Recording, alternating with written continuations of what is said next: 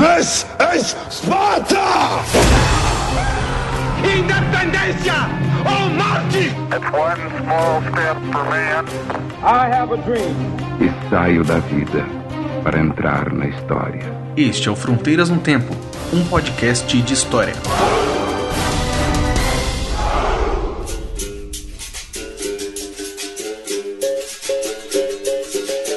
É no toque do meu berimbau e nos passos da minha luta que eu me encontro comigo mesmo e com meu próprio silêncio.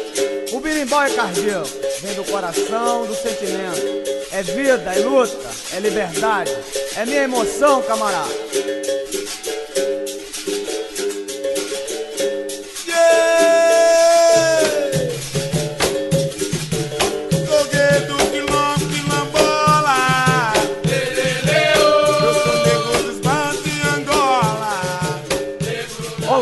Aqui quem fala é o CA Oi, aqui quem fala é o Marcelo Beraba, e você está ouvindo Fronteiras no Tempo. um podcast de história. Tudo bem com você, Veraba? Tudo bem, cara. Estamos levando a vida. Há de ficar tudo bem. E você, como está? É, é... é tô na mesma vibe, Beraba, na mesma vibe aí, né? Exato. Há de ficar tudo bem, se não ficar, nós faremos que fique. Exatamente, cara. E aí, então, Céu, o que, que nós falaremos neste glorioso mês de novembro? É, Beraba, no mês de novembro, quem nos acompanha aí desde 2014 sabe que normalmente nos meses de maio e novembro nós dedicamos o episódio à questão da história da África, da história afro-brasileira, né, a história do negro no Brasil, temas relacionados. E esse episódio de hoje está saindo exatamente no dia 20 de novembro, o Dia Nacional da Consciência Negra. E, para não quebrar a tradição, nós vamos falar sobre história e consciência negra. Isso mesmo. Por que a consciência negra? E quais são os sentidos? Qual a história desse dia? O que está por trás? Enfim, vamos falar sobre tudo aí. Exatamente. Talvez, provavelmente, a gente vai deixar alguma coisa de fora, né, Beraba? Porque sempre tem muita coisa, mas vai ter indicações bibliográficas no post. Nós vamos aí fazer aquele post caprichado que a gente sempre deixa pra você. Se você está nos escutando pelo Spotify, saiba que no site do Deviante ou também no site do fronteirasnotempo.com, lá a gente disponibiliza bibliografia, link de vídeo, podcasts relacionados, para que você também possa aprofundar o seu conhecimento e além do que a gente fala aqui. Então, esse aqui é um convite a saber mais. Isso, vamos conhecer e debater mais a história e a historiografia, né, Cia? Então vamos lá. Vamos lá, então, depois dos recados, que é rapidinho, não sai daí.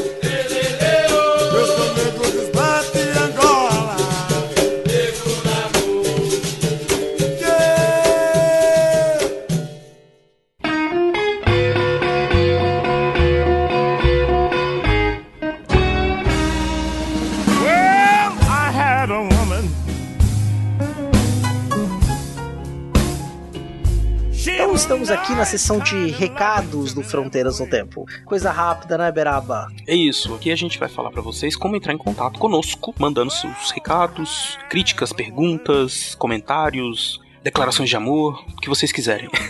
Exato, né? Críticas construtivas, abrir o diálogo, abrir o debate. A gente está disponível para isso. Isso. E a primeira forma de entrar em contato com a gente, que a gente gosta muito, é de você entrar no site do Portal Deviante e comentar no post né, desse episódio. Então, mandar lá seus comentários. A gente já teve episódios com debates bastante acalorados e interessantes né, nos, nessa sessão de comentários. Então, é um espaço muito interessante para que esse diálogo aconteça. Então, convidamos vocês a irem lá fazer esses comentários. Exatamente. Se você quiser escrever para nós e deseja ser lido também no programa ou não, mas quer escrever para nós, nos mande um e-mail para o fronteirasnotempo@gmail.com. Isso. E também você pode entrar em contato conosco pelas redes sociais, né? facebook.com/barra Fronteiras no Tempo e nosso Twitter, que é o arroba fronte, com temudo, fronte no tempo. Você também tem um canal direto conosco pelo WhatsApp, no número 13 99204 0533. Vou repetir: 13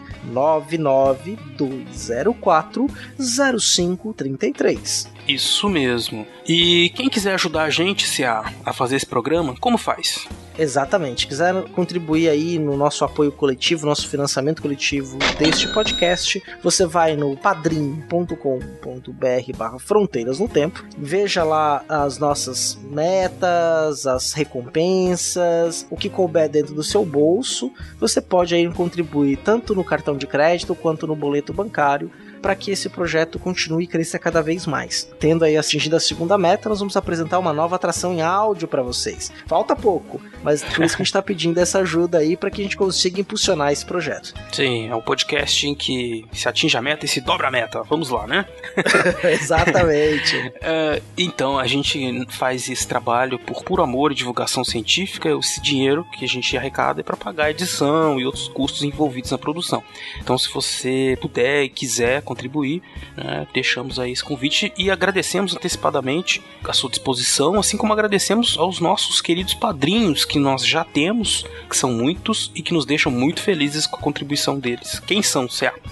Alexandre Estrapação Guedes Viana. Alexandre de Souza Júnior, Anderson Garcia, Andréa Silva. Andréa, te mandei dois e-mails já, você não me respondeu, hein? Tô esperando sua resposta. Andressa Marcelino Cardoso, Arthur Cornejo, Bárbara Marques, Caio César Damasceno, Caio Sérgio Damasceno. Carlos Alberto Júnior, Danilo Cassonato, Eane Marculino, Eduardo Lopes, Ettore Ritter, Fábio Medeiros, Felipe Augusto Rosa, Yara Grise, Jonatas Pinto Lima, José Carlos dos Santos, Lucas Aquel, Manuel Macias, Marcos Sorrilha, Maiara Araújo dos Reis, Paulo Henrique Denúnzio, Raquel Magro, Rafael Alves de Oliveira, Rafael Higino Serafim, Rafael Machado Saldanha, Rafael Almeida, Raul Borges, Renata Sanches, Rodrigo Pimentel, Rômulo Chagas, Senhor Pinto, Tiago Gonçalves, Vitor Silva de Paula, Wagner de Andrade Alves, William Scaquetti, William Spengler, Yuri Morales, Yuri Morales e ao padrinho anônimo. É isso aí, gente. Muito obrigado a todos vocês. Eu sempre, eu não canso de dizer o quanto eu fico honrado de contar com o apoio de todos vocês. Eu também, muito obrigado, muito obrigado aí pela parceria, pelas boas conversas, por esse fio de esperança lançado nas últimas semanas aí no nosso grupo de padrinhos no WhatsApp. É isso aí. Então, vamos pro episódio? Vamos!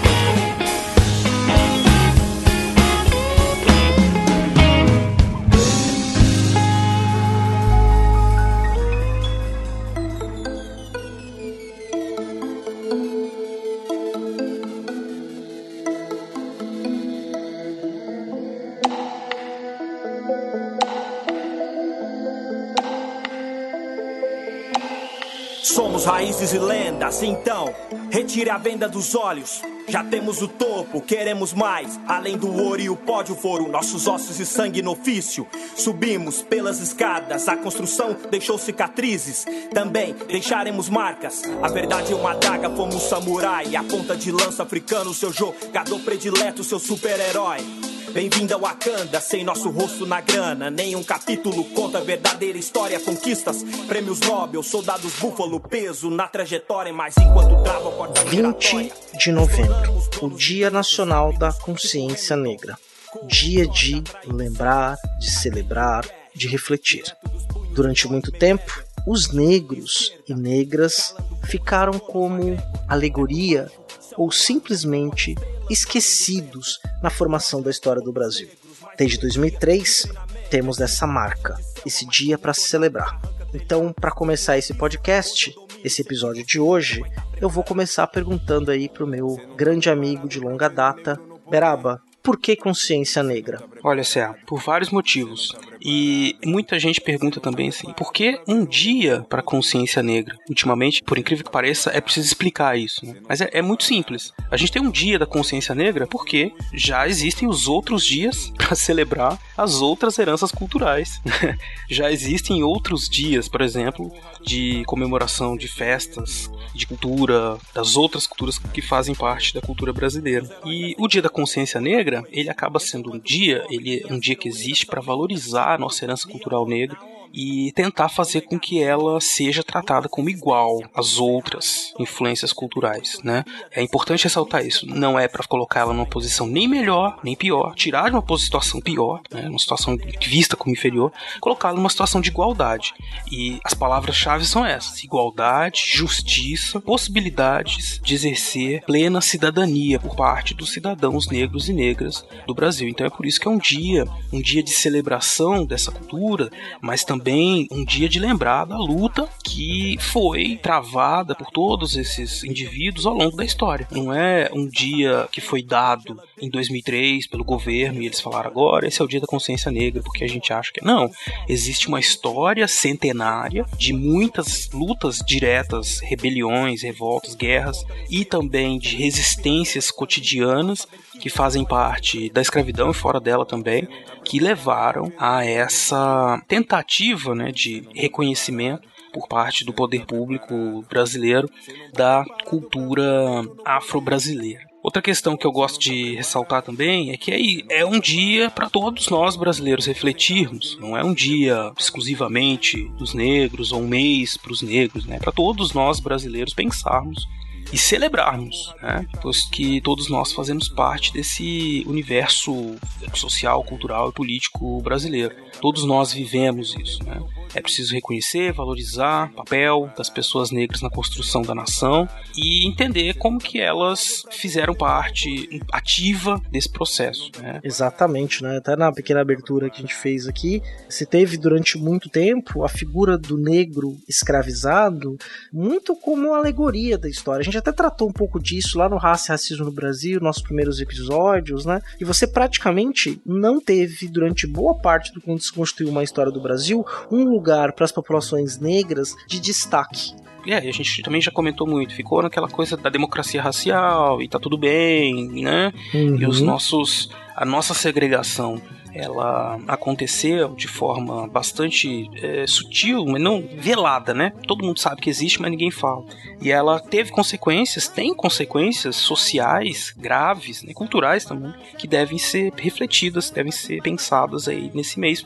Não existe, a gente falou isso no episódio passado, a questão indígena, tu falar da questão negra também, como qualquer outra influência cultural. Né? Não existe uma nação desenvolvida que não leve em consideração as suas raízes culturais profundas e que isso não seja celebrado, né? A gente quer ser uma grande nação, a gente tem que celebrar a nossa igualdade na diferença, né? Isso é muito importante. Não é uma diferença que separa, é uma diferença que coloca todos como iguais. A ideia é essa. Exatamente. Eu estava, inclusive, faz pouquíssimo tempo, numa das minhas aulas de sociologia jurídica, de direito, teve uma apresentação de um trabalho, indica uma biografia sobre a questão étnica racial no Brasil. E aí o seminário termina, né, a apresentação do grupo termina e abre-se um debate, né, bem acalorado, né, que aí vê até a questão das cotas, que está sendo muito debatido hoje em dia, e a questão da consciência negra negra, isso foi tocado. E eu fiz o seguinte experimento, né? Eu cheguei para ah, gente, é, alguém sabe de onde vêm as suas famílias? Aí um rapaz falou, ah, eu sei.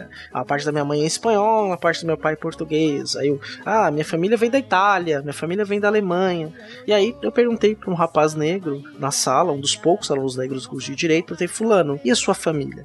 Ele virou e falou assim: Olha, de um lado eu sei de onde vem, que são os portugueses do outro é completamente desconhecido. E eu virei para outro aluno negro e falei: "E você?" Falei, completamente desconhecido. Isso representa 54% da população brasileira que não sabe, não tem ideia de suas raízes, de suas origens.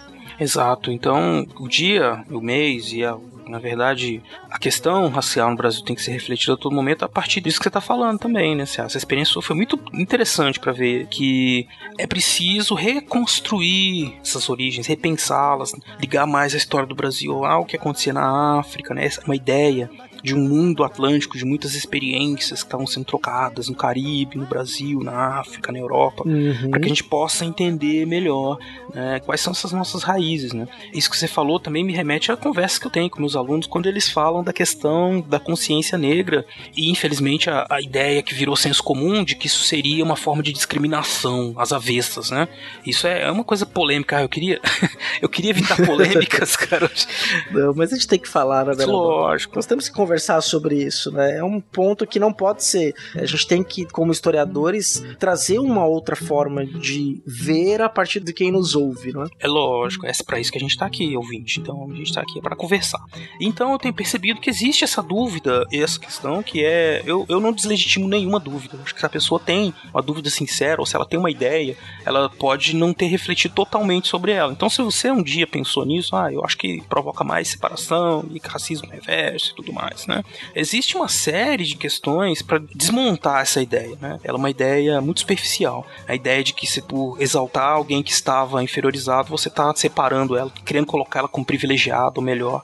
Não é essa a questão, né? Se a gente pegar a história toda dos africanos, negros, a maneira como eles eram vistos lá no século 16, 17, 18, durante o período todo de escravização, depois no 19, depois no 20, depois o Brasil, a forma como o Brasil tratou quanto Estado e políticas públicas, os ex-escravizados, tudo isso tem um impacto muito grande e limitou de muitas maneiras os espaços onde essas pessoas, as condições para que elas vivessem numa cidadania, se desenvolvessem como todos os outros, né, indivíduos. E aí a gente tem essa questão das origens, né, que estão destruídas, porque o sujeito quando ele é escravizado, e foi o que aconteceu com os milhões que vieram para cá pro Brasil, eles vieram sem raízes, sem origens. O sujeito ele perde contato com a família, com a sua história, ele se torna um escravo, uma outra pessoa, né, que tem que se comportar como um escravo. Acho que a gente já falou disso outras vezes, mas enfim. Aí, se você não tem essas origens, você precisa repensá-las de algum jeito. E a consciência negra, a ideia da consciência negra é justamente para repensar isso. Por isso que eu digo que é uma coisa de todos nós, brasileiros. Assim como a gente vai na festa da Santa Queropita e enche a pança e acha uma delícia, eu adoro. É... Uhum. bom demais. Comer as massas. Exato, é nossa herança italiana, tem muito aqui, né, no Sudeste principalmente, uhum. é, mas tem muitos lugares com portugueses, espanhóis, japoneses, né? Isso existem celebrações disso a todo momento. Isso é muito bom, traz turismo e tal. A gente precisa pensar também com relação aos negros fugindo daqueles estereótipos do samba, do futebol, né? Existem outras manifestações, outras histórias que também devem ser contadas, por exemplo, o aspecto da religiosidade, né? Pensa o quanto que a religiosidade afro-brasileira sofre até hoje um, uma estigmatização muito grande, né? O ouvinte deve ter clareza disso, né? Que é aquela coisa do macumbeiro, né? Ah, e aí é macumbeiro, né? Uhum. Então, quer dizer, a pessoa já vê como algo ruim. Então, isso, isso não é não é justo, né? É uma religião como outro qualquer. Né? Por que, que a gente não faz isso quando fala-se do espiritismo kardecista, por exemplo? Por que, que a gente não faz isso quando fala dos evangélicos? Por que a gente não faz isso quando fala de qualquer budismo, sei lá, né? Porque existe o racismo no Brasil. Então as pessoas acham que a religiosidade africana, afro-brasileira é do mal. É, muitas vezes associam os orixás da religiosidade afro-brasileira ao demônio, a coisa demoníaca, a coisa ruim, a coisa má, quando na verdade a coisa caminha por um outro lado, né? É uma outra forma de espiritualidade, uma outra forma de encarar o mundo, um outro universo feito a partir da cultura e que não tem nada de demoníaco, nada de mal. É só uma outra forma de encarar o divino, o transcendente, a algo que é para além do que a gente consegue explicar filosoficamente, racionalmente, ou seja, religião, né? Então é encarado dessa forma, é uma outra forma de religião, não é melhor e nem pior que nenhuma outra. Ela é o que ela é. Isso. E você tem que aceitar que elas existem e pronto, é só isso que se pede, nada mais, né? É essa coisa de valorizar uma coisa que está desvalorizada, porque as pessoas acham que é pior. Né? Então, quando você fala de consciência negra, ela não vai gerar um racismo reverso, porque eu estou pegando um grupo de pessoas que passou 500 anos sendo considerados inferiores e tentando criar uma forma de pensar sobre eles que coloque eles em pé de igualdade com os outros. É isso, só isso. Quer dizer, olha, todos são importantes, ponto final, só isso. Né? Então, não é para separar ninguém, é para todo mundo aproveitar, todo mundo viver isso e sentir qual ligação que você pode ter com aquilo, né? Porque sim, todos nós temos. Né? Eu também ouço muita gente dizer, ah, mas meu avô era negro, meu bisavô, não sei o quê, né, né? A gente tem uma questão aqui no Brasil de cor de pele. A cor da pele é que vai criar essas estigmatizações. Mas sim, geneticamente a gente pode ter muitas relações. Não é uma questão genética, biológica, é uma questão social, né? De discutir a cor preta, as pessoas de cor preta, o papel que elas têm, a representatividade que elas têm na sociedade. E valorizar a cultura e a participação dessas pessoas na história do Brasil. E mais do que isso, é, também tem uma questão grave que é da denúncia de uma questão social grave que nós temos, que é essa da o fato de a maioria das pessoas negras serem pobres, né? Uhum. Os jovens negros estarem mais encarcerados e serem mais mortos, né, o fato de as mulheres negras receberem menores salários da sociedade, né, que mais? A escolaridade também é menor. Então Sim. tudo isso não, não é coincidência, não é vitimismo, são fatos. O que explica esse fato? Você pode explicar de um jeito tosco, dizer assim, ah, porque, sei lá, é porque é assim o mundo. Não, não é assim, sempre foi assim. Né? Existe uma história que explica isso, que colocou esses grupos nessas condições. A gente tem que entender isso. E se a gente, como eu sempre digo, quer ser uma grande nação, um país desenvolvido, isso tem que ser pensado e equacionado, equilibrado. Exatamente, a gente não pode querer ser uma nação desenvolvida, uma nação civilizada, onde a gente tenha muitas oportunidades, igualdade de oportunidades, se a gente despreza, se a gente não valoriza a história, a trajetória e o passado de mais da metade da nossa população e que, mais do que isso, que a gente não entenda que essa história, ela não é um algo que está apenas nos livros, não é algo que ficou por conta do passado. Essa história está viva nos dias de hoje, as consequências delas estão nas ruas. É só olhar para o lado. Numa sala de aula do ensino superior, por exemplo, tem curso. Eu falo para meus alunos sempre: é, quantos professores ou professoras negras vocês têm? No curso de direito, por exemplo, não tem nenhum. Então, cara. Entendeu? é- Esse, esse riso é, é para as pessoas entenderem isso. Quando você olha para o mundo e você olha as posições de prestígio na sociedade, onde estão os negros? Cadê as pessoas de pele preta? Né? Uhum. Além do Joaquim Barbosa, é possível lembrar de outro presidente do Supremo Tribunal Federal negro? Não, não tem. Ele foi o primeiro. Foi o primeiro e único até e o então, único, não é? até então. É. O único. É o único. Talvez o único também do STF negro. Agora eu não lembro também, né? Também tem que ver. Uhum. Mas são poucos, né? Sim. E as pessoas fazem suas colocações, todas são legítimas, mas é legítimo colocar a sua questão, mas é legítimo, é obrigatório que você pense sobre o que você está falando. né? Então, você quer, você acha que é uma coisa? Ok, então agora vamos problematizar isso. Vamos dizer, será que é assim mesmo? Vamos perguntar, né? Como é que funciona? Então, essas questões sociais, raciais brasileiras, né? Elas têm muitos exemplos o tempo inteiro. Então, não é só o que eu acho, né? Existem dados, existem estudos sobre isso que comprovam que há essa necessidade de se criar mecanismos para que a sociedade brasileira como um todo reflita sobre essa questão, reflita sobre a história, sobre o presente e mais ou menos o que eu disse lá na questão dos índios, né? O futuro que a gente quer depende da maneira como a gente olha para o nosso passado. né? Se a gente não olhar direito para essas questões, o nosso futuro vai ser capenga. Né, vai, vai faltar alguma coisa. Pensa só, por exemplo, a questão das políticas de embranquecimento. Não faz ainda nem um século que isso era lugar comum. Todo mundo falava isso como se fosse normal. Sim. Você tem que se parecer, tem que se comportar. Mesmo que você não seja branco, você tem que parecer branco no comportamento, nas vestimentas. É, uma coisa, uma, uma frase que provavelmente muitos dos nossos ouvintes já tenham escutado alguma vez, que é o famoso negro de alma branca. Exatamente. Essa frase é muito interessante mesmo, porque ela tem um impacto psicológico quase, eu diria assim, nas gerações que vêm de negros, né, que assim, diminui. Você pega uma criança, eu sempre conto esse exemplo da criança, você pega uma criança e diz pra ela que ela, ah, isso não é pra você, isso não é assim, isso não é sua vida. A vida inteira, desde criança, na família, na rua, uma criança que anda na rua, as pessoas acham que ela é trombadinha, ela é pobre, ela mora num lugar que ela tá sujeita a todo tipo de risco social, de violências. Isso vai ter um impacto quando ela for adulta, lógico. né? Então o que que a gente vai fazer com relação a isso? O Dia da Consciência Negra serve para pensar nisso também, né? Para que esse garoto veja, ah, eu sou negro e que ele tenha, ele sinta um orgulho de- nisso, né? E que esse discurso que está presente na sociedade há tantos séculos comece a se diluir, para que até já que a gente quer falar assim de autonomia, a autonomia dos negros sempre existiu, eles sempre buscaram isso. Eles não são, ficaram sim vitimizando, como diz a palavra, eles sempre buscaram isso com mais ou menos dificuldades, né?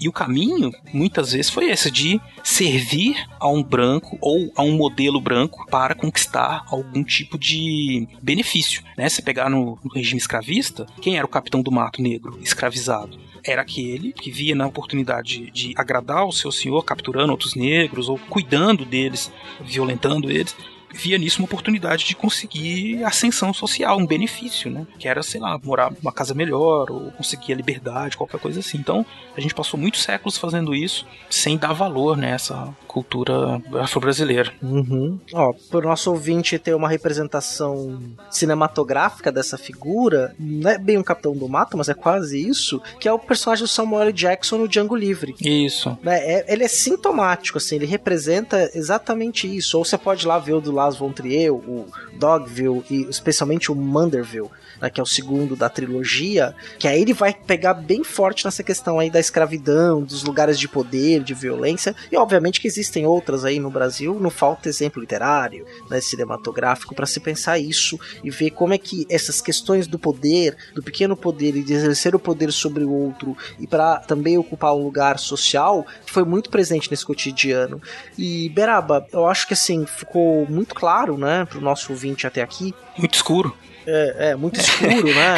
Ficou uma questão. Tá certo, né? A gente ficou bem evidente nessas questões, a gente conseguiu trazer aí uma africanidade para essa relação. E aí eu queria só, antes da gente pular para um próximo tópico, que acho que é importante, eu acho que é importante para o nosso ouvinte marcar que a gente falou cultura afro-brasileira. Né? Quando a gente fala de cultura afro-brasileira, a gente está falando da nossa cultura. A cultura brasileira é uma cultura afro, também é europeia, também é indígena, só que a gente tem muita coisa na nossa fala, na nossa culinária, no nosso jeito de andar, no nosso jeito de falar, de se comunicar, de gritar, de se tocar né, nossas formas do cotidiano, de norte a sul do Brasil, nós temos uma presença da cultura africana imensa e que a gente não reconhece quanto africana.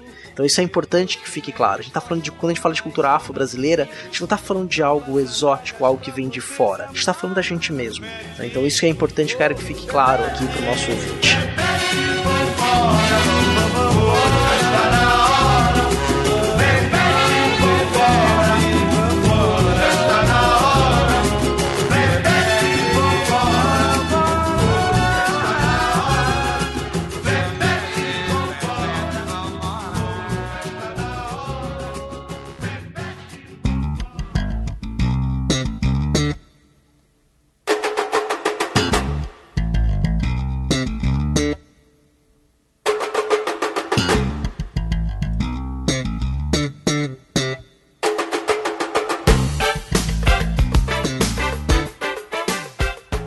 Dia da Consciência Negra, ele foi estabelecido em 2003, né, durante o primeiro ano do governo Lula, ano também que saiu a lei 10.639 de 9 de janeiro de 2003, que ela traz um, dois artigos, né, um artigo na verdade, que altera alguns incisos, incisos e artigos da LDB. E depois em 2008 vem um novo, uma nova lei que complementa essa. A de 2003 vai dizer que todos os sistemas de ensino no Brasil devem tratar como obrigatório em seus sistemas de ensino a história da África e dos africanos, a luta dos negros no Brasil, a cultura negra brasileira e o negro na formação da sociedade nacional, resgatando a contribuição do povo negro nas áreas social, econômica e política pertinentes à história do Brasil.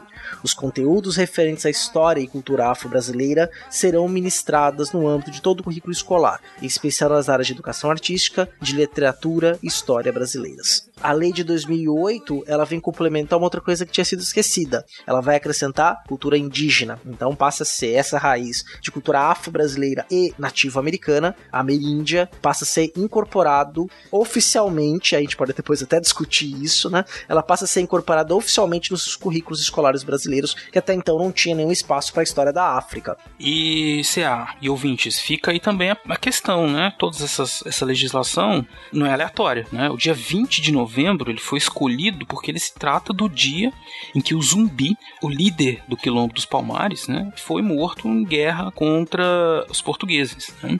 A comunidade dos Palmares, o Quilombo dos Palmares, como é comumente conhecido, ele ficava né, na Serra da Barriga, onde hoje é o estado do Alagoas. Mas assim, desde 96, o Zumbi dos Palmares está oficialmente no panteão dos heróis da nação brasileira. Olha só. Além do Zumbi, Beraba, nós também temos outros heróis negros no panteão da pátria brasileira. Quem são eles? Olha, Cé, então, dentro desse universo de 43 heróis da nação brasileira, nós temos ainda também os heróis da Conjuração Baiana, que até a gente pode fazer um episódio um dia, porque foi uma, Merece. uma rebelião é, muito interessante, lógico. Não só isso, mas toda a tradição rebelde da Bahia do século XVIII para XIX, que é excelente de, de comentar. Uhum. Uma história pouco comentada, né? Porque o, o bicho pegava lá. Então, tem negros, né, nos heróis da Conjuração Baiana.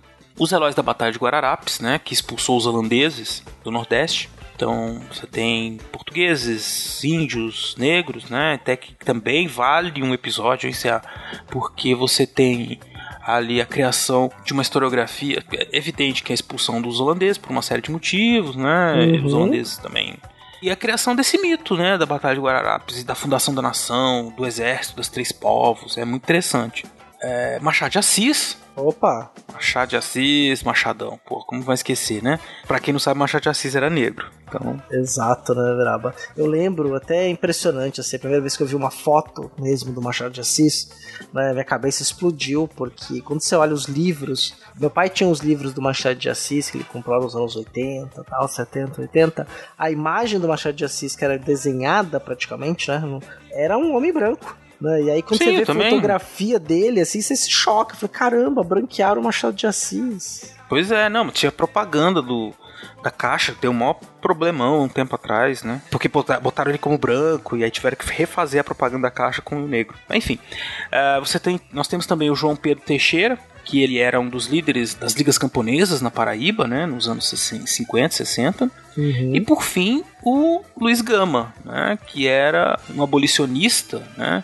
Um rábula, né? Que é aquele advogado que não é formado, mas que enfim atuava, era negro, tinha nascido livre, tinha sido escravizado, depois liberto, e ele atuava fortemente é, em favor do abolicionismo, né? Então ele atuava na- nas ações de liberdade, na, nas escravidão ilegal, enfim, era um, uma grande figura aí do período abolicionista que também está no panteão de heróis. Então, além do zumbi, dos 43, nós temos mais seis ou sete que eram negros, né? Tá, é minoria ainda, mas enfim. Tem outros além do zumbi. E por que, né, o zumbi? É um pouco disso que acho que a gente tem que falar aqui agora, né, nessa segunda parte do programa, né? Como que se chegou no zumbi, como ele se transformou nesse grande líder. E para entender o zumbi, temos que entender a questão da história dos quilombos e mocambos no Brasil, né, Cia? Exatamente, Beraba. Uma coisa positiva da lei, né, da lei de 2003, foi que na academia você passou a ter uma proliferação, já que História da África passou a ser uma disciplina obrigatória nos cursos de História, passou a ter uma proliferação de estudos sobre a África. Já nos anos 90 você tinha, por exemplo, a figura da Leila Hernandes fazendo isso, o próprio Alberto da Costa e Silva, né, estudando a questão da África, um rio chamado Atlântico, a Lância Enxada, que são livros maravilhosos, vão estar aí na bibliografia, esses autores que eu estou dizendo. Mas os historiadores aqui no Brasil, quando eles começaram a olhar para a África, começaram a entender melhor o que foi o Brasil, o que é o Brasil. Quando a gente fala da estrutura de quilombo, especialmente do quilombo dos Palmares, a gente vai ver uma estrutura organizacional muito similar às estruturas organizacionais iorubás, né? na questão das cidades, de polos, com um rei específico, que é chamado de zumbi. Mas aí vamos falar dos mocambos também, para depois a gente entrar nessa figura, né? Que zumbi é um título, isso que é importante, né, Beraba? Que a gente também verdade. traga que zumbi não era o nome deste herói, zumbi é um título que era dado ao líder dos Palmares. Por isso que a gente vai falar de zumbi no plural daqui a pouco, né? Mas acho que primeiro, você bem, você bem lembrou aí essa questão dos quilombos e mocambos, né? Bom, primeiro que a gente tem que pensar é o seguinte: tem as leis hoje em dia, essas leis elas são frutos de uma luta de movimentos sociais e políticos, de negros, intelectuais, pesquisadores, né, que basicamente durante todo o século XX tentaram, principalmente depois do Gilberto Freire e todos os debates que aconteceram. Gilberto Freire é Casa Grande Senzala, mas daí depois de todos os debates sobre o racismo brasileiro, democracia racial, e aí a Escola de Sociologia Paulista também tratando da escravidão ligada ao desenvolvimento do capitalismo, o crescimento dos movimentos sociais negros, como o teatro negro, o movimento negro unificado nos anos 70, enfim. Tudo isso, essas leis são frutos deste contexto de lutas, né? E de lutas políticas e sociais e de pesquisas na academia, como disse o CA, na universidade, né? E essas pesquisas, elas se voltam para esse mundo atlântico, africano, da relação Brasil e África, né? Disse que então a história do Brasil não pode ser entendida sem se relacionar, sem entender a história da África, por isso que tem a lei também. E o que, que nós temos? Essas pessoas que viviam aqui no mundo das Américas, elas trocavam muita experiência, né? por isso que fala mundo atlântico. E as experiências todas são muito parecidas. As formas de resistência, né, elas acabam sendo, de certa forma, compartilhadas nesse mundo atlântico aí, que é o Brasil, Caribe, mesmo na África, né, como já disse o CA. E além de todas as formas de resistência que a historiografia tem mostrado hoje em dia, que variam de assassinatos, né, revoltas dentro da fazenda, até imprimir um ritmo de trabalho mais lento, né? Tudo isso é uma forma de resistência. A fuga também era uma forma de resistência importante. Quantos fugiam, quantos não fugiam, enfim, isso é uma outra questão, mas é fato que havia a preocupação da coroa portuguesa com a formação dessas comunidades. Eles fugiam e iam para o mato, né? Mas não era só aqui no Brasil, né? Você tinha também outras experiências nas Américas que também foram desse sentido, de fuga e construção de comunidades pequenas, médias, grandes, algumas que eram mais improvisadas e outras que eram mais solidificadas né? cada uma com um nome. Você tinha os cumbis na Venezuela, os palenques na Colômbia, na Jamaica, no Caribe inglês, no sul dos Estados Unidos, nós tínhamos as comunidades que eram chamadas de maroons, maroons, né? que era uma coisa parecida com o quilombo. Enfim, nós temos dentro de todas essas características, né, dessas nomenclaturas, características muito semelhantes. E no Brasil, essas comunidades de fugitivos ficaram conhecidas como mocambos primeiro e depois quilombos, né? Exatamente, né? E é interessante que a gente até conversou isso antes do episódio, a palavra quilombo, ela vai ganhar muita força a partir da experiência escravista das áreas de mineração em Minas Gerais, onde vive Uberaba, né? especialmente na região de Vila Rica, né? atual Ouro Preto, e também Diamantina, aquelas regiões. Você tinha que ter um controle muito grande sobre a população escravizada, e a escravização do negro no Brasil, ela vai ter dinâmicas diferentes de acordo com dois motivos, né? Primeiro, atividade econômica econômica realizada por esse escravizado e a região. Né? Então, na região de Minas, onde predomina um tipo de trabalho que é muito diferente, por exemplo, da plantação de cacau, ou mesmo das grandes plantações de açúcar, ou posteriormente do café, ou do charque gaúcho, né? você vai ter uma outra forma de controle sobre o escravizado. Então, fugiam dois, três escravizados para mata, já era chamado de quilombo. Né? O quilombo era o escravizado que fugia é um termo que surge lá em Minas e depois ali no final do século XIX ele já passa a ser utilizado em outras regiões e a historiografia no século XX, por exemplo, vai consagrar.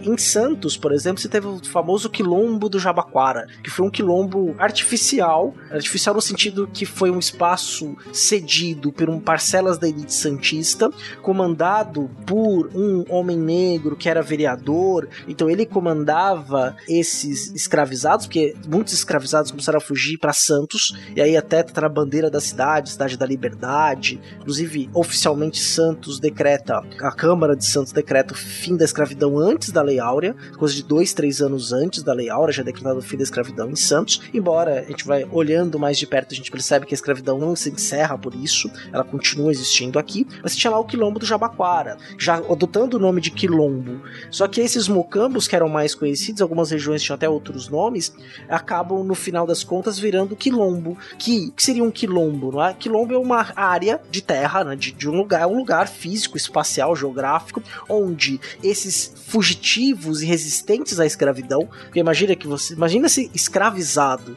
né, de você não ter liberdade sobre a própria vida, você vai trabalhar não vai ser remunerado, se você não trabalhar, você não vai ser demitido, né? Você não vai sofrer uma consequência do mundo do trabalho, não, você vai ser chicoteado, amarrado num pelourinho, né? Vai sofrer dos mais diversos tipos de castigo. Você não tem opção de não trabalhar. Você não tem opção de falar, puta, hoje eu vou fazer um. Eu vou trabalhar, mas eu vou sair mais cedo, porque eu preciso levar meu filho na escola, preciso fazer qualquer. Não, não existe isso neste mundo. Né? É verdade. Não, não tem essa possibilidade. Você é escravizado. Então essas pessoas fugiam, iam para um lugar e lá formavam uma comunidade para sobreviver e resistir ao ataque dos capitães do mato, dos bandeirantes, que iam lá para destruir os quilombos. Na região de Minas, os bandeirantes atuaram muito assim também, né? E, uhum. atrás de quilombo para desmantelar e, e prender os escravizados. Exato. Então, essas regiões passaram durante muito tempo sem nenhum tipo de posse legal da terra. Alguns desses quilombos conseguiram sobreviver ao longo do tempo como local de resistência e subsistência.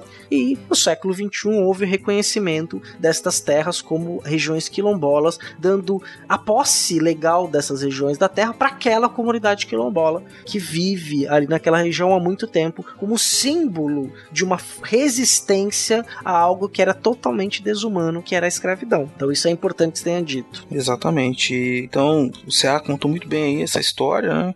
O quilombo, ele tem uma origem da palavra, logicamente, que já foi buscada por vários pesquisadores, Gilberto Freire, o Décio Freitas, Cambele Munanga, muitos outros já tentaram bem explicar, mas de certa forma é isso aí, né? É um espaço que alguns até cogitam que tinha relação com a maneira como os portugueses chamavam as fortificações africanas né, de defesa e por isso então como a documentação portuguesa ela é a base para a gente entender essa história aí essa palavra acabou se disseminando por meio da administração portuguesa chegando aqui na América né.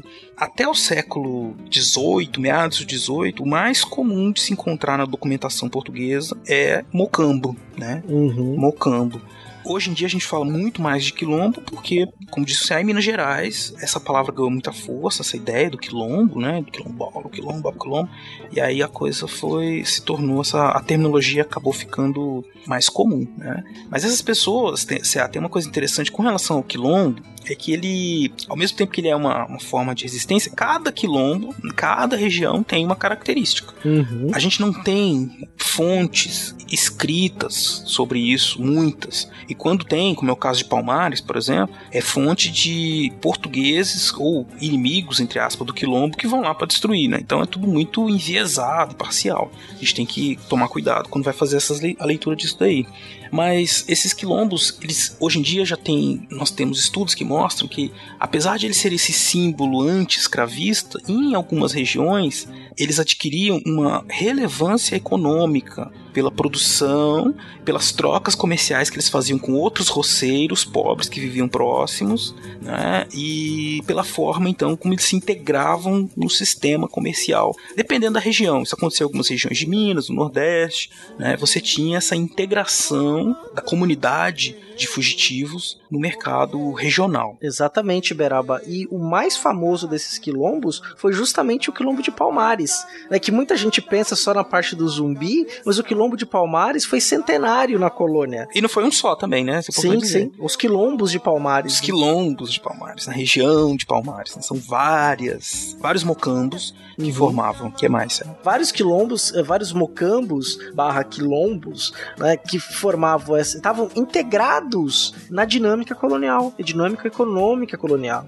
Né? Então, assim, eles, eles sobreviveram esse tempo todo, depois eles foram atacados, obviamente, né? mas estavam, acabaram se integrando nessa dinâmica, né? ocupando espaço, produzindo. Muitas comunidades quilombolas hoje são extremamente produtivas. Né? Trabalham no Vale do Ribeira, por exemplo, com a banana, com cultivo de sementes, as sementes são até exportadas. Né? Então você tem aí, hoje, desde o período colonial, guardadas as devidas proporções, né? não é a mesma coisa, mas regiões que, comunidades que são autossustentáveis economicamente ativas. Não que isso por si só seja um valor, ser economicamente ativo é importante, obviamente que é, mas isso não é necessariamente o valor que a gente tem que olhar para a história. O que a gente tem que dizer no final das contas é: nessas regiões, nesses quilombos, vivem pessoas. E essas uhum. pessoas trabalham, amam, se casam, têm filhos, morrem, nascem, não é? Tudo isso. Exato. Qual o leque, sapateado do mestre escola de samba? Tombo de ladeira, rabo de arraia, fogo de liamba. E, bom, lá na colônia, então, tinha esse caráter, né, dúbio, né, era um, lógico que a administração portuguesa era muito ruim, né, e você tinha ainda no século XVIII, especialmente, com a, o incremento da administração portuguesa, tá ali no final da, da colônia, o século final da colônia, eles estão muito preocupados porque, se a gente tomar como base essa documentação, a impressão é que o país estava um caos que era assim, só quilombo para todo lado, e eles tinham um medo muito grande da revolta dos negros, um medo que, dica de passagem, continua durante o século XIX, uhum. durante o século XX, no começo do século XXI, né? O medo do povo na rua, quem estava em 2013 lembra, né? Que eram as hordas negras descendo o morro e destruindo as concessionárias de luxo, mas é outra história, a gente vai falar de 2013 no futuro, né? Com mais calma. Uhum. É... mas enfim, é o medo do povo, o medo da revolta negra, e que isso estava presente ali na colônia, e eles eram muito combatidos, né? Lógico, apesar de ter esse caráter, às vezes, de integração, era tudo extraoficial, não era, nada assim, que todo mundo ia lá e assinava documento e fazia, não, era extraoficial. E Palmares a gente, já que a gente tá falando de da consciência negra, dia do zumbi, estamos falando de Palmares, Palmares então, era o maior. Palmares começou o Mocambo a aparecer as primeiras referências na documentação em 1597, e aí cabe aquilo que eu disse há pouco tempo atrás, né? As referências que nós temos são poucas. Elas são derivadas diretamente da documentação portuguesa, né? E às vezes fala um pouco da estrutura e tudo, mas é tudo essa perspectiva de uma, alguém que está olhando para aquilo e quer destruir aquilo.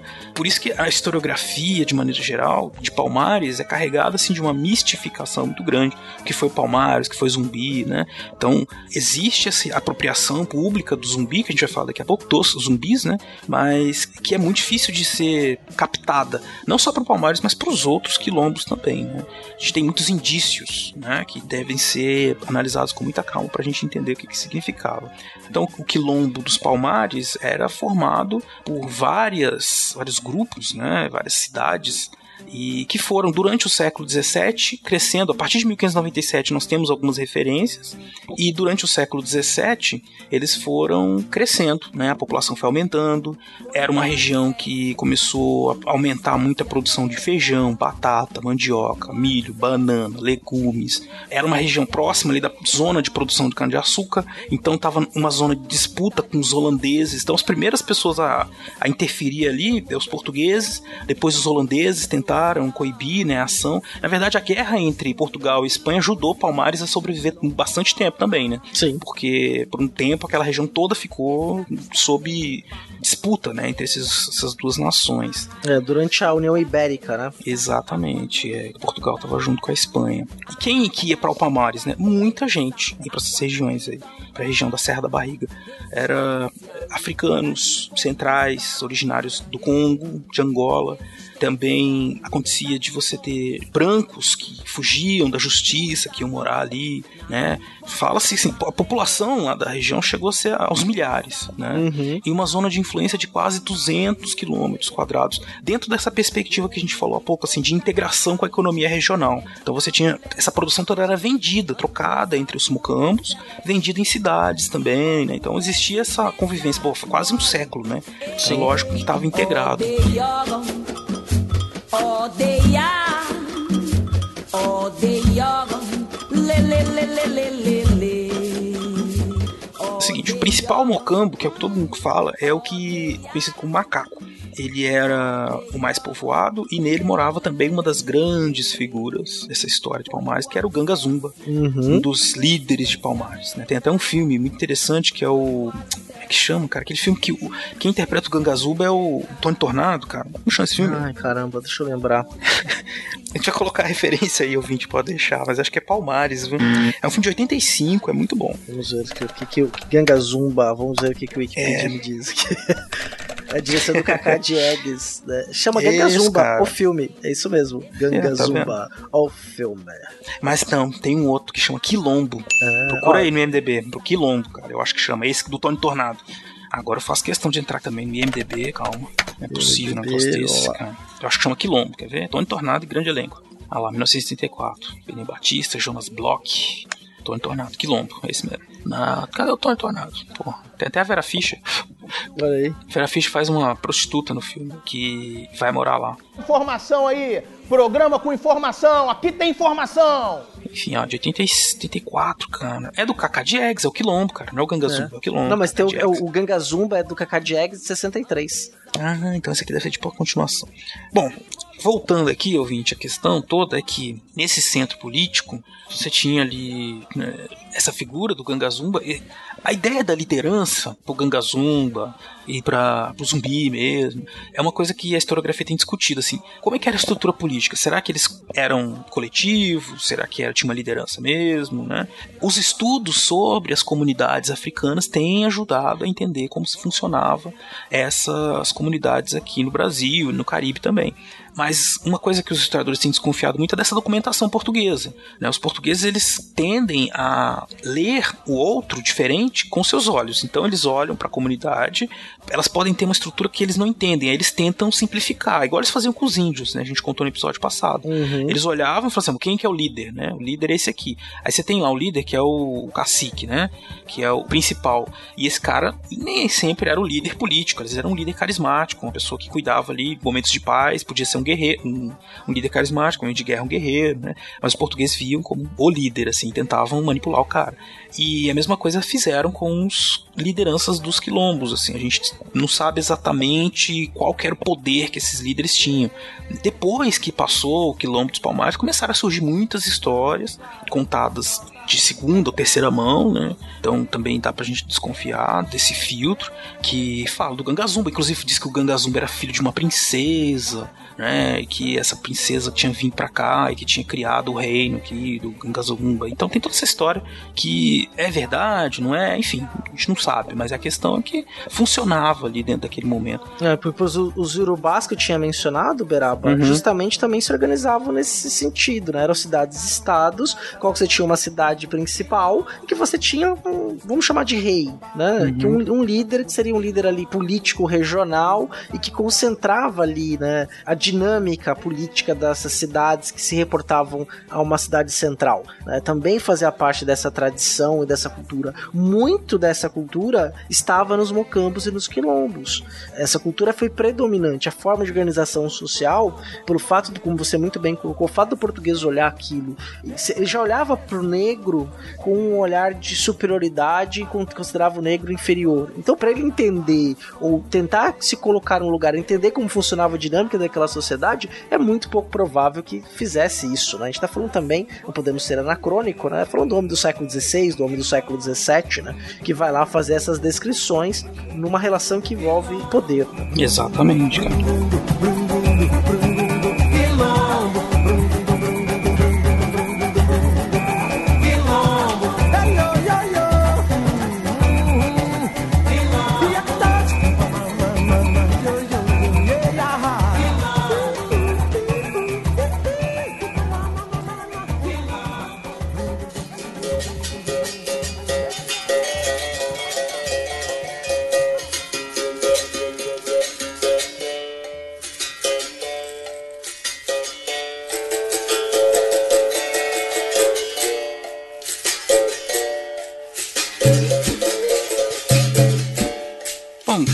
História, então você tem Palmares formada por esse- uma série de vilas, outros mocambos, né? E todos eles incrustados na serra, né? Então é uma região de difícil acesso. E era assim, interligadas por uma rede de caminhos, né, secretos na mata, que, lógico, só quem conhecia que conseguia andar tranquilamente ali. Eles, toda a segurança, então era perigoso andar por ali e você sofreu algum ataque, né? Então a situação para destruir aquilo não era fácil. Se a gente pensa o quilombo dos Palmares, imagina uma região fortificada em que mas são muitas regiões, numa serra. A partir de 1630, os holandeses eles viram o crescimento de Palmares como um problema e começaram as expedições, com milhares de homens. Depois foram os portugueses durante todo o século 17 e, e todas sendo derrotadas. Uma coisa impressionante. Era a Gondolin colonial, né? Escondida no meio das montanhas, das, Exatamente. das forças de, de Mordor.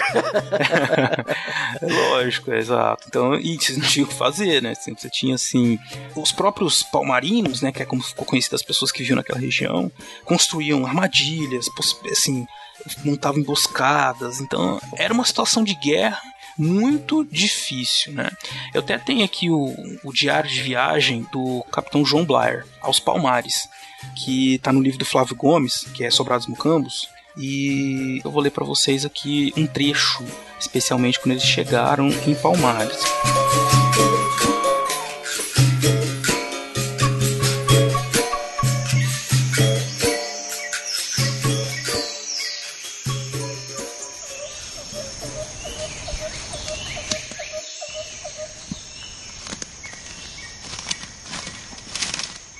Ao amanhecer do dia 21, chegamos à porta ocidental dos Palmares, que era dupla e cercada de duas ordens de paliçadas, com grossas travessas entre ambas.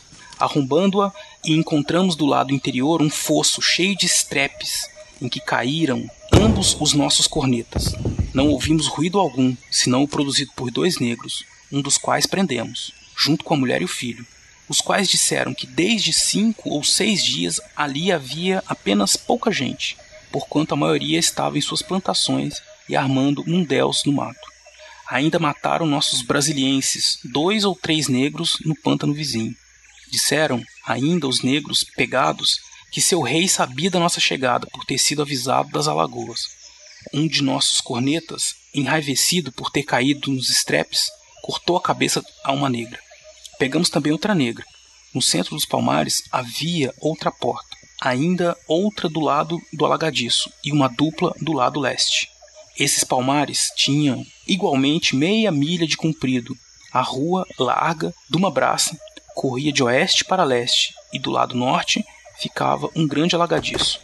No sul, tinham derrubado grandes árvores, cruzando e atravessando uma em cima das outras. E também o terreno por trás das casas estava cheio de estrepes. As casas eram em número de 220 e no meio delas erguiam-se uma igreja, quatro forjas e uma grande casa de conselho.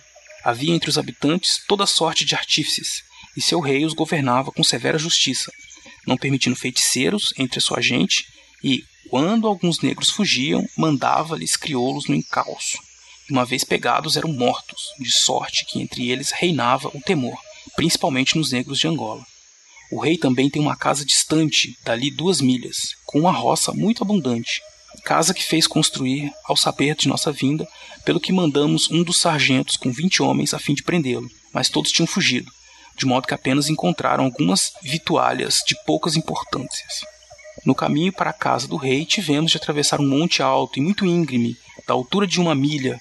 Queimamos a casa do rei e carregamos os víveres. Também encontramos roças grandes, na maior parte de milho novo, e achamos muito azeite de palmeira, que os negros usam em sua comida. Porém, nada mais. Suas roupas são quase todas de entrecasca de árvores e pouca chita, e todas as roças são habitadas por dois ou três indivíduos. Perguntamos aos negros qual o número de sua gente, ao que nos responderam haver 500 homens, além das mulheres e crianças. Presumimos que uns pelos outros há 1.500 habitantes. Segundo deles, ouvimos. Nessa noite, dormimos nos palmares. Ao 23 do dito, queimamos os palmares com todas as casas existentes em roda, bem como os objetos nelas contidos, que eram cabaças, balaios e potes fabricados ali mesmo. Em seguida, retiramos-nos, vendo que nenhum proveito havia mais a tirar. Após uma milha de marcha, chegamos a um rio, todo cheio de penhascos, denominado Bonguá. Ali deixamos de emboscada, junto aos palmares, um de nossos sargentos com 25 homens, mas não sabemos o que conseguiram, Nessa tarde, próximo do referido rio, ainda pegamos um negro com uma mulher e um filho, e ali pernoitamos.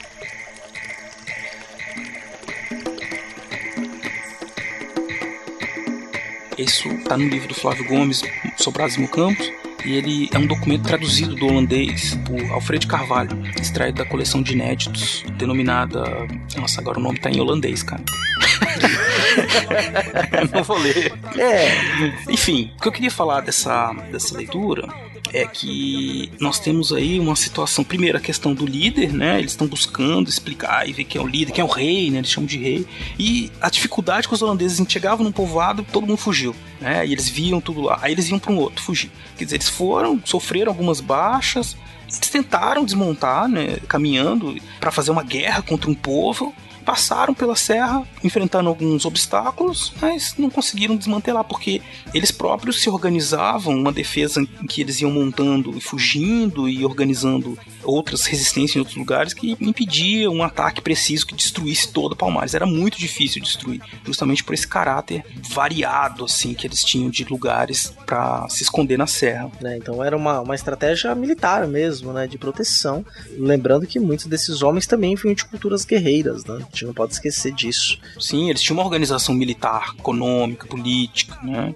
Que é lógico os portugueses reconheceram, estão lá nas fontes, né, mas que são originárias e também do que eles das experiências africanas deles, né? Sim, exatamente, né? Quer dizer, são pessoas que têm história, né? E essa história se fazia viva ali naquele momento, até mesmo em suas práticas religiosas, suas práticas do dia a dia, sua forma de organizar suas casas, suas cidades, as suas armadilhas, sua forma de resistir, né? Então, pro nosso ouvinte ter essa dimensão mesmo, o que, que foram os palmares dessa cordilheira aí de dessa entre aspas cordilheira né, das serras se organizando essas cidades justamente para dificultar o acesso. Exato. Ainda na segunda metade do século XVII, os portugueses vendo todas essas dificuldades tentaram um acordo de paz, né?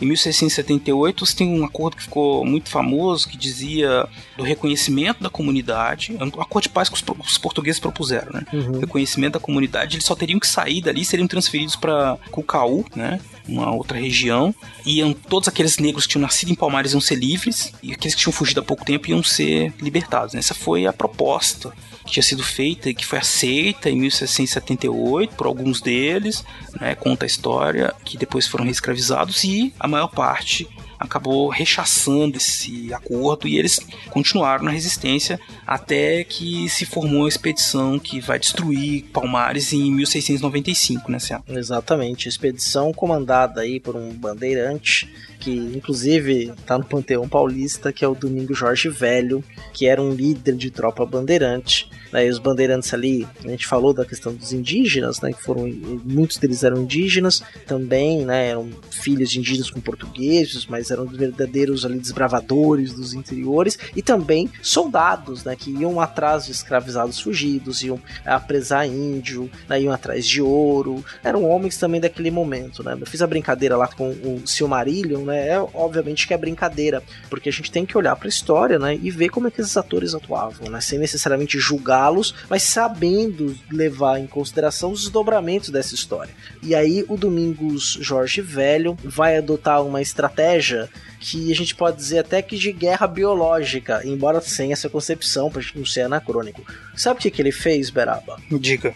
Você tinha uma doença que era muito forte e comum, que era epidêmica no Velho Mundo e depois vem com os europeus para as Américas, que eram as bexigas que nós conhecemos hoje em dia como varíola. Uhum. Você tinha a bexiga negra, a bexiga branca, você tinha variações das manifestações da varíola, muito antes de descobrir vacinas, mas sabia-se ali que alguns objetos dos mortos que morreram com essa doença, é porque ela causava bolhas e muita dor pelo corpo, as pessoas ficavam uhum. fracas, muita febre, e ficava parecendo que elas estavam cheias de bexigas no corpo e chegavam ao óbito. O que, que o Domingo Jorge Velho fez? Ele pegou roupas de pessoas que tinham morrido com a doença, entregou para alguns escravos, escravizados, sem eles saberem, e de certa forma possibilitou que esses escravizados fugissem. Então, conforme eles vão fugindo, acabavam sendo acolhidos e levados a Palmares, as pessoas nas comunidades de Palmares começaram a adoecer de varíola. E isso enfraqueceu as defesas dos quilombos e permitiu depois a invasão e o apresamento de vários desses homens e mulheres que viviam nesses quilombos e finalmente a prisão e decapitação do seu líder, do seu zumbi naquele momento. Exatamente. É, capturar zumbi era uma das prioridades né, nesse momento aí para as forças portuguesas já avançado do século XVII, né? A gente está no final do século XVII, década de 1690 e as forças coloniais vasculhavam as serras procura do zumbi. É, quer dizer, o zumbi foi traído, né? Tem uma história, no filme conta lá a história da traição. A história do zumbi, né? Ela é cercada de uma série de mitos, por assim dizer, né? Do uhum. King. Ele seria então um que nasceu livre, que foi depois escravizado, tinha sido criado junto com um padre, e aí ele teria sido uma espécie de um coroinha ali do padre, depois foi vendido como escravo por esse padre, fugiu, é, diz também que ele era filho né, de um, alguém que já era ligado a Palmares e que enfim, foi criado pelo padre, depois voltou. Então existe toda essa mística em volta do zumbi, ao mesmo tempo que existem indicações de que durante o século XVII essa posição de liderança é óbvio que foi exercida por várias pessoas, muitas delas carregando esse título de zumbi, né? Que seria como se fosse uma, isso, um título, né? De nobreza, uhum. uma posição militar de liderança, né? Enfim, no final do século XVI, em 20 de novembro de 1695, o zumbi foi localizado, assassinado, morto, né, no caso. Então, isso virou notícia, né? Toda a colônia se foi espalhado, né? Palmares já tinha se tornado um foco de instabilidade na região da América Portuguesa, né, por justamente ser muito grande, por ter durante esse século que ela existiu, muitas dessas missões que passavam por ali, elas sofriam essas pequenas derrotas e a comunidade continuava existindo, né?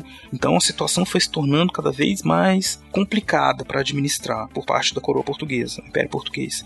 Mesmo com a derrota do zumbi, as comunidades dos mocambos continuaram existindo até meados do século XVIII, aquela região toda, 1730, 1740, ainda existem pessoas ali vivendo naqueles comunidades naquela região. Né? A luta não acabou com o zumbi, né? Foi contada uma história do fim do quilombo dos Palmares ali naquele momento, mas as comunidades quilombolas, mocambas, continuaram existindo ali por um bom tempo.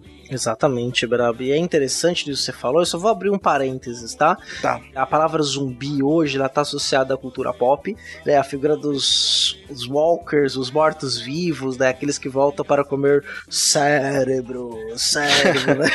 Aí a cultura pop oferece desde Madrugada dos Mortos até Zumbilândia, passando por Walking Dead, né? Este uhum. zumbi, ele tem relação também com a cultura africana, mas a cultura africana haitiana, né? Lá no Haiti, que tinha figura figura dos zumbis que eram, podiam ser controlados pelo ritual mágico, religioso, a qual aquela pessoa mesmo voltava da morte podia ser controlada ali por aquela pessoa que a transformou num zumbi. É essa tradição da palavra zumbi caribenha que vai lá para os Estados Unidos, chega aí o Jorge Romero faz lá o seu primeiro filme, né, sobre os zumbis e aí o tema pega, né? Então é só para você ter esse parênteses aí para você imaginar, não tem a ver com o nosso zumbi zumbis aqui, no caso, os líderes dessa região, de vinda de tradição africana, como um título, mas sim com essa palavra que tem lá na cultura também caribenha, de escravizados caribenhos, que é que depois ela vai, no século XX, se dobrar em outra coisa. Exatamente.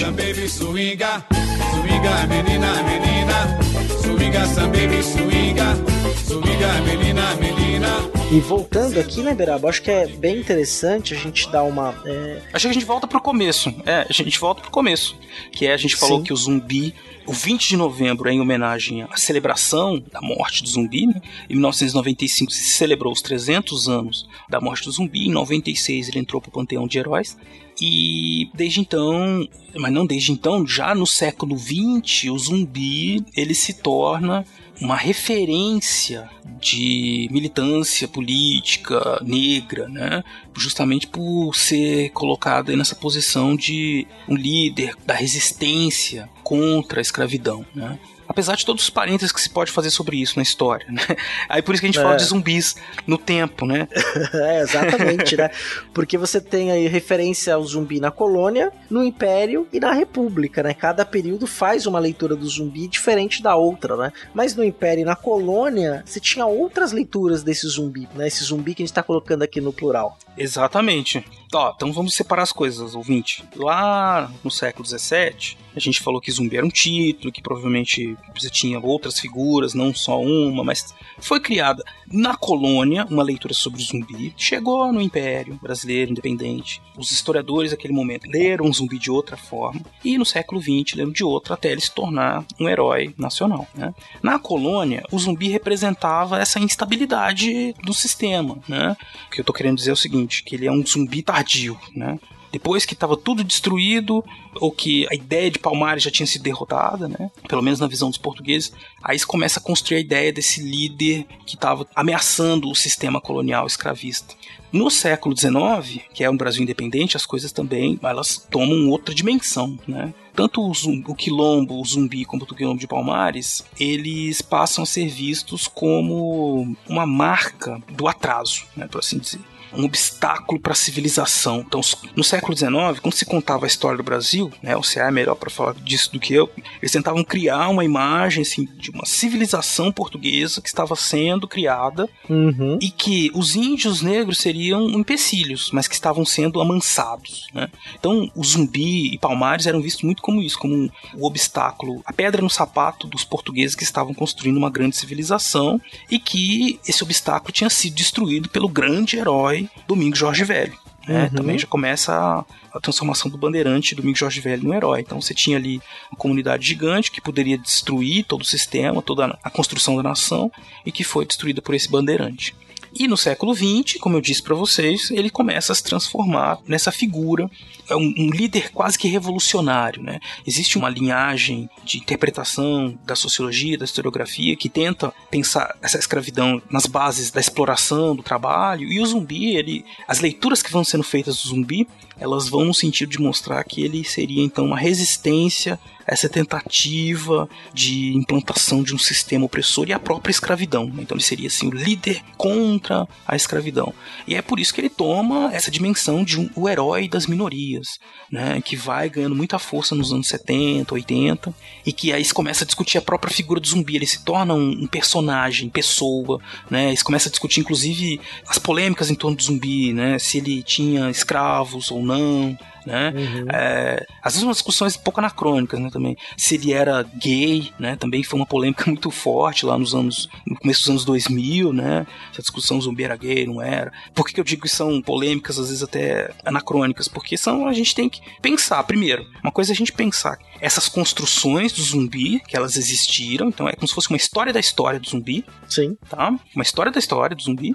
E outra é você olhar para os documentos do século XVII, que é quando ele estava lá, Palmares, e aí você faz uma leitura a partir do século XVII. Aí você pode fazer esses questionamentos sobre escravidão, sobre escravidão dentro de Palmares, sobre essas questões de comportamento sexual, que tem um sentido completamente diferente, ou enfim, do que a gente poderia imaginar hoje, né? Então são polêmicas interessantes para se discutir, né? Que fazem parte dessa construção do zumbi como herói nesses três tempos, nesses três momentos da história do Brasil, né? E hoje em dia ele está aí como um líder da resistência contra a escravidão. Exatamente, Beraba. E é interessante, acho que a referência, né, da onde esse plano colocado, essa história da história do zumbi é colocado, né, que é um livro do Ricardo Alexandre Ferreira e do Jean Marcel Carvalho França. Seu ex-orientador, você tem que citar sempre, isso é obrigatório? Sam? É verdade, não, eu, colocando aí o Jean Marcel Carvalho França foi meu orientador por 10 anos. Então, É, eu, cara. eu tenho uma admiração pelo trabalho dele, um carinho muito especial pelo Jean. Né? O Jean foi meu orientador na graduação, no mestrado, no doutorado. Teve essa caminhada. E mais do que isso, Beraba, o Ricardo foi minha banca de doutorado. Sim, ele foi meu colega de graduação também. É, eu fiz disciplina com ele na pós-graduação, eu tava no mestrado dele no doutorado, então foi bem bacana que quando ele foi fazer minha banca de doutorado, ele tinha acompanhado toda a minha trajetória, o meu projeto de pesquisa, como ele evoluiu, o que eu tava Ah, que legal. pensando. Então, putz, a, a contribuição na banca foi fantástica. Eu tava com uma pessoa que tinha me acompanhado, um historiador que tem livros fantásticos sobre a questão da escravidão, recomendo aí. Todos os meus orientantes querem trabalhar a escravidão, eu falo, vai ler a tese do Ricardo. Aí depois você lê a tese do Ricardo, É. depois você vem conversar comigo. É, Então é, é aquela introdução que ele faz um balanço da historiografia sobre a escravidão que é sensacional. Muito boa, é verdade. Senhor de poucos escravos. Senhor de poucos escravos, né? Esse, então, o livro dos dois, que é essa, conta essa historiografia, a construção do herói brasileiro. Vamos deixar a referência pra vocês aí, e- Uhum. que é, que é essa grande sacada, né? Você tem um herói, como é que se constrói? Isso pode ser feito pra muitos heróis, né? Pro Tiradentes, pro Sim. Dom Pedro, né? É importante o ouvinte perceber isso, que quando você tem um herói, ele pode virar vilão daqui depois de um tempo, né? Exato. É assim? Sim, sim. Como disse o Batman, né? Você morre pra viver herói, vive herói. Ah, sim, Ah, esqueci. ah, ou, você, ou, você, ou, você, vive, ou você morre cedo ou vive o suficiente pra virar um vilão. Isso, exatamente.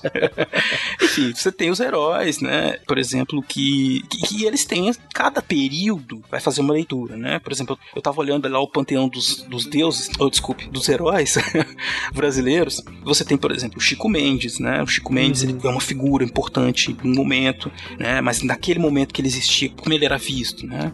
Que é um caso interessante a gente falar porque ele está mais próximo da gente, né? Ele viveu né, há pouco tempo, tem muita gente que conhece. Então, qual a história que vai ser contada do Chico Mendes daqui a 100 anos? Né? Será que vai ser a mesma? Claro que não, porque a história, na verdade, apesar dela falar do passado, ela fala do passado a partir do presente. Então, o presente é que vai dar a orientação para a interpretação. E aí, por isso que a grande sacada do livro do Jean Marcel e do Ricardo, que é observar como cada um desses momentos, colônia, império e república, leram a figura do zumbi. Qual tá certo e qual tá errado, C.A.? Todas. Todas, tá... Né? Uma tá certa e uma tá errada, né? Faz parte do tempo, né? De como a gente constrói as nossas narrativas sobre o passado, como a gente dá sentido ao que a gente tá vivendo naquele momento do presente, né? Então, a gente tem narrativas que são... Inicial... A narrativa do século XVII é uma narrativa política, né? Daquele momento, de uhum. como que eles queriam destruir essa possibilidade de resistência. As narrativas do Império, né? O medo do Haiti no, no século... Na primeira metade do século XIX era real, né? O Haiti, ele fez sua independência independência por escravizados. E aí isso chega ao Brasil, gera muito medo, as pessoas têm medo que a maior parte da população no Brasil Império era negra. Então como é que você vai exaltar e classificar essa figura como uma figura primordial num país que quer formar uma nacionalidade baseada numa ideia de civilização que é europeia, francesa e inglesa especialmente.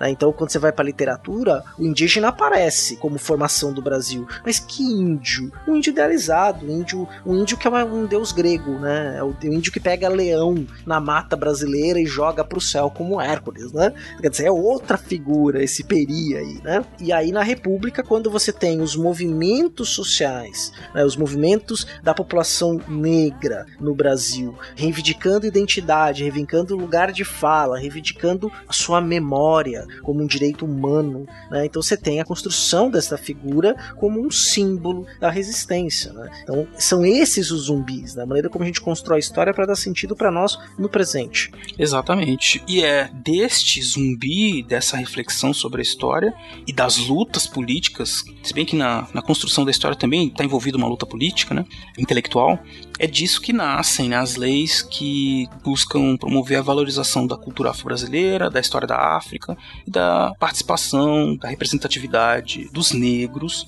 na sociedade brasileira e na história do Brasil. Então, eu espero que tenha ficado bastante evidente para o ouvinte que é o Dia da Consciência Negra é um dia que ele é carregado de histórias, né?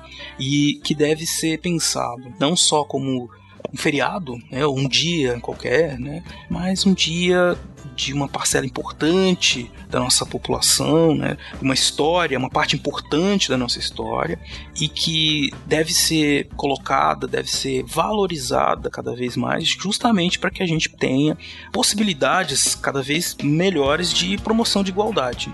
A discussão, gente, ouvintes, é pensar o passado, entender o presente, planejar o futuro e criar igualdade, justiça, cidadania para todos nós. Né? Para isso a gente precisa entender como que se deram os processos que criaram essas injustiças e essas desigualdades que são patentes. Se elas existem e a gente quer um futuro melhor, tem que resolver isso de alguma forma. De que forma? Isso aí é o debate e as disputas políticas, que não tem nada de errado em disputa política, isso faz parte de uma disputa política sadia, aquela que tem os debates, indas e vindas, uma disputa de forças políticas mesmo que vai levar um caminho ou outro, né? Esperando que seja um caminho que resolva a situação, que promova a justiça e a igualdade entre todos os brasileiros assina embaixo aí, Beraba, tudo que você falou. Não, não poderia ter dito melhor do que você disse. O Dia da Consciência Negra não é um dia que cria preconceito, não é um dia que cria divisão entre os brasileiros, não. É um dia em que nós brasileiros vamos lá e valorizamos aquilo que nós também somos.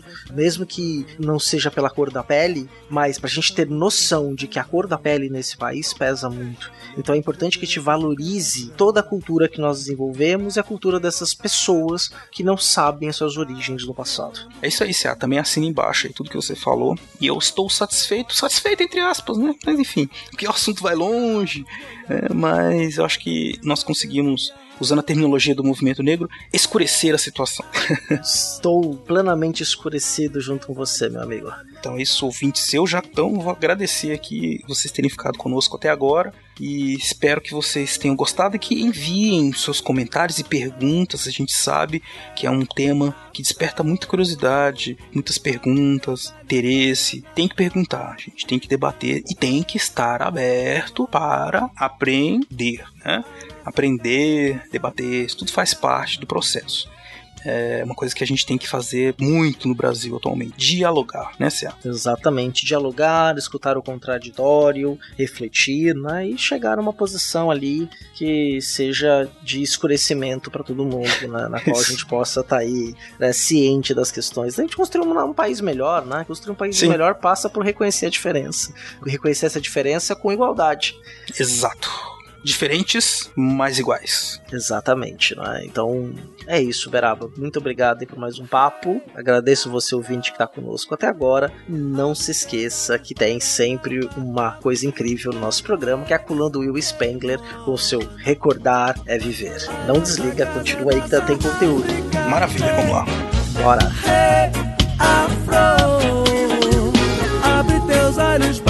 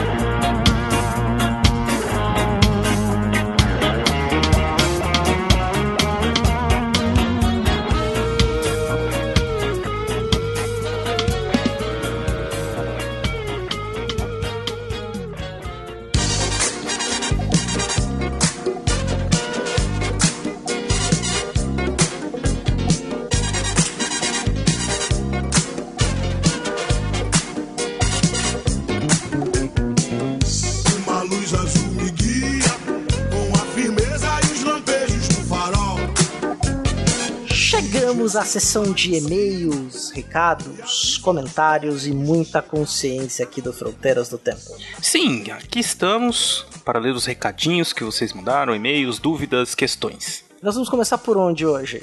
Eu acho que hoje uma boa pedida seria nós começarmos pelos comentários. Assim, eu não sei. Por onde você quer começar? Fala você, você que é o cara que gosta assim, de aventuras. então, beleza. Vamos lá. Primeiro, antes da gente começar, acho que seria bacana nós lermos aí um e-mail que nós recebemos, bem interessante. Mas antes, eu queria mandar um salve. Um salve pro Thiago, que é um rapaz aí que sempre me atende, sempre troca uma ideia, mesmo que rápido aí sobre fronteiras. Ele falou: qualquer dia eu te mando um salve lá no Fronteiras, então tá aqui meu salve para ti. E o outro salve é pro Mauri Spark, que sempre comenta todos os nossos episódios no YouTube. Ah, muito bom, muito bom, cara. Muito obrigado aos dois ouvintes, então. E um salve meu também. Então vamos lá para os e-mails, Beraba? Vamos. Então aqui temos um primeiro e-mail do Osmar Félix, nosso ouvinte querido. Eu vou ler para vocês. Eu peço licença a Tupã e a Jaci para contemplar, agradecer e elogiar mais uma vez o excelente trabalho. Desta vez sobre nossos gregos, os indígenas me cativa sempre a preciosa tarefa de pesquisa e análise que vocês fazem. De certa e toda forma, o ponto de vista expresso sempre legitima minha convicção. São eles, os índios, que nos deram o norte da nossa tão jovem e esquizofrênica civilização brasileira. Gostei do esquizofrênica. Os guerreiros tupinambás, motivados pela vingança, devoravam seus inimigos.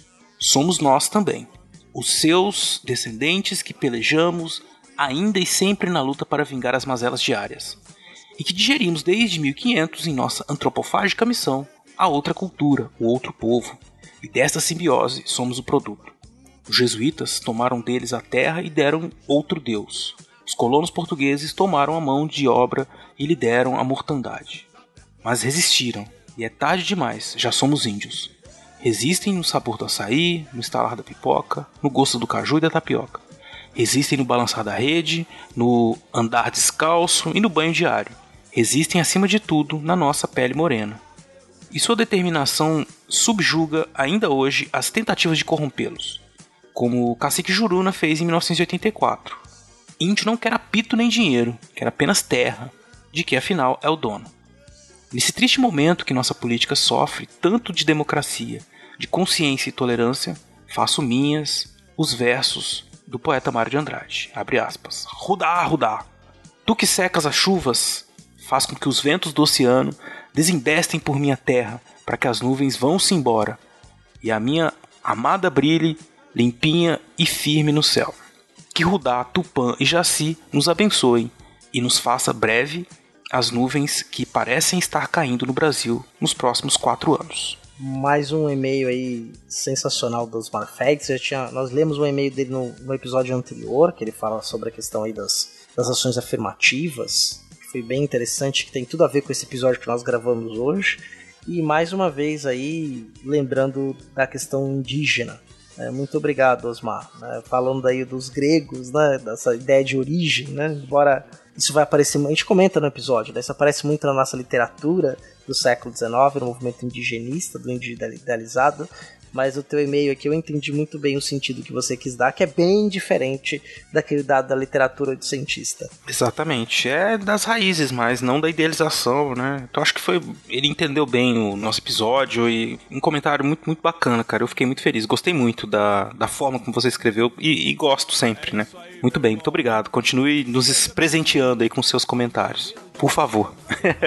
Veraba, dos e-mails então, nós vamos ao portal Deviante. Comentar os comentários de lá. Isso mesmo, o que, que nós temos lá de comentários? César Genor. Vou começar aí pela ordem cronológica no episódio 14 do Historicidade. Itamaraty, as Forças Armadas na Ditadura, na qual entrevistei Alessandra Beber Castilho, teve um comentário do Claudinei Rocha.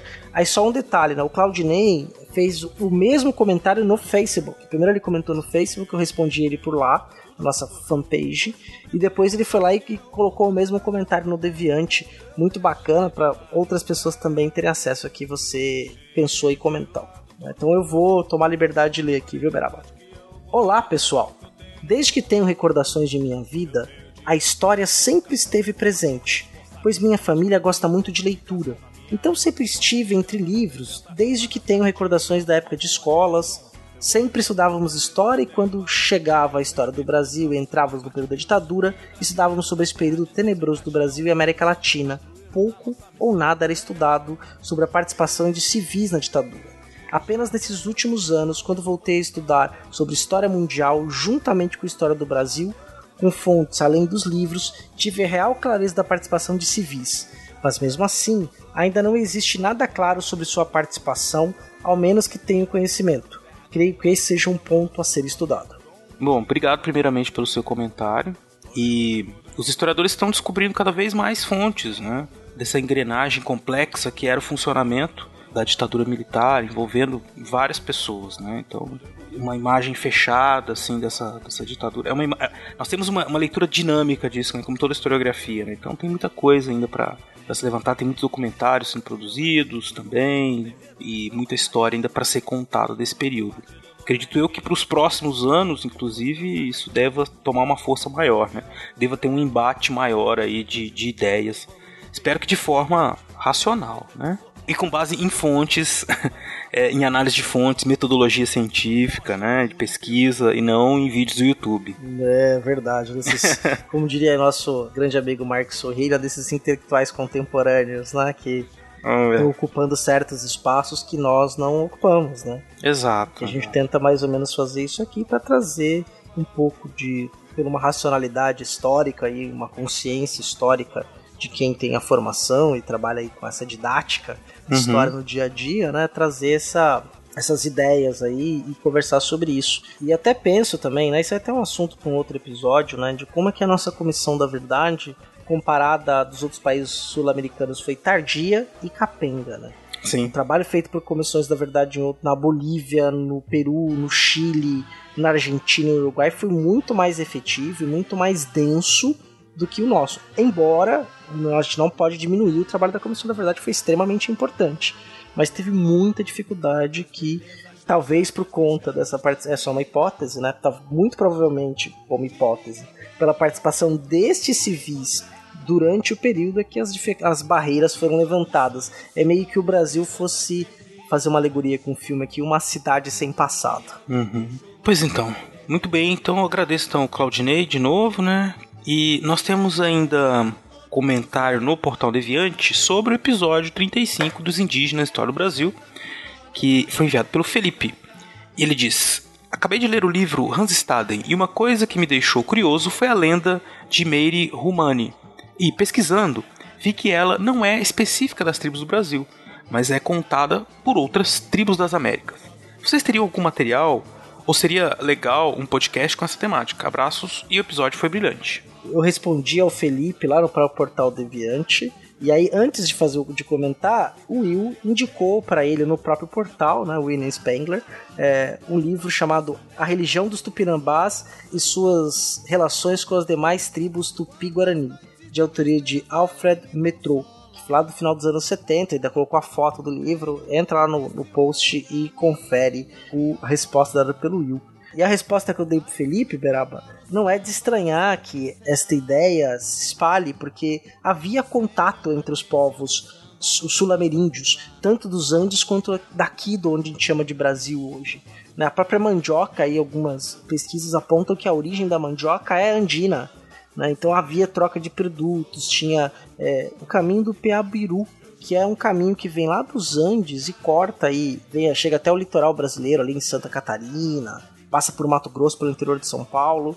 É um caminho interno, uma rota né, que ligava ali os Andes à zona sul, região sul do Brasil, região sudeste, atual sudeste e sul do Brasil, na qual esses indígenas tinham contatos aí. Então não é de se estranhar que estas histórias ou essas mitos, né, circulassem entre as culturas também. Mas a indicação do Will aí é uma ótima indicação para quem se interessar mais pelo assunto. Um texto também muito interessante que está no é um primeiro capítulo do História do Novo Mundo do Brusinski e da Carmen Bernard, um livro da editora da EDUSP. Ele mostra uma narrativa é, sobre uma pedra, né, que vai da Patagônia até os Aztecas, até o Caribe, né? E por meio dessa narrativa, essa forma de contar de uma maneira mítica assim, a história desses povos, ele fala um pouco desses contatos dos diversos povos. Então é um texto muito bom, assim, muito gostoso de ler, que ajuda a gente a pensar um pouco sobre isso, sobre esse mundo quase que é, pouco conhecido, né, das civilizações ameríndias, né, que viviam aqui há milhares de anos e obviamente tinham muitos contatos entre si, né? Então recomendo para você também esse esse texto, especificamente esse capítulo aí, que é o primeiro. Aí, tá vendo? Aqui tem, aqui tem informação. é, então vamos pro próximo comentário aí, mas tem mais dois comentários do Portal Deviante, agora no Historicidade episódio 15, que é o terceiro episódio da segunda temporada, o Relações Internacionais no Tempo dos Farrapos, que nós contamos com a presença de Daniel Rei Coronato. O primeiro foi do Leno Biancato Hunk.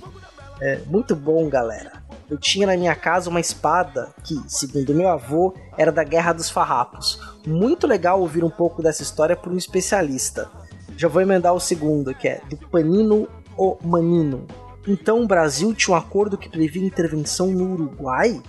Poxa, você tem sempre que acompanhar o cast para saber dessas atualizações que acabam mudando o entendimento de eventos comentados em episódios passados. Leno e Panino, ou Manino, muito obrigado, cara. Que bom que vocês estão aproveitando aí para o, o Historicidade traz assim muita informação de pesquisas recentes. Então, é muito bom saber que vocês estão curtindo aí. É, essa é a proposta do programa, né, Beraba? Trazer pessoas aí que lançaram livros recentemente, ou terminaram suas teses, ou que pesquisam um objeto já há um, um longo tempo, falar um pouco sobre isso, contribuições para inovação na área, para a gente descobrir aí novas vertentes. E, Panino, realmente, assim, essa parte me surpreendeu conversando com o Daniel. Essa política externa ali, né?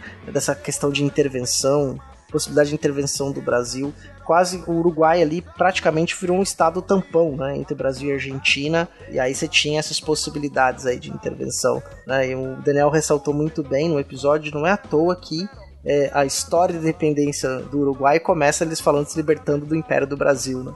A independência deles é a relação a gente. é.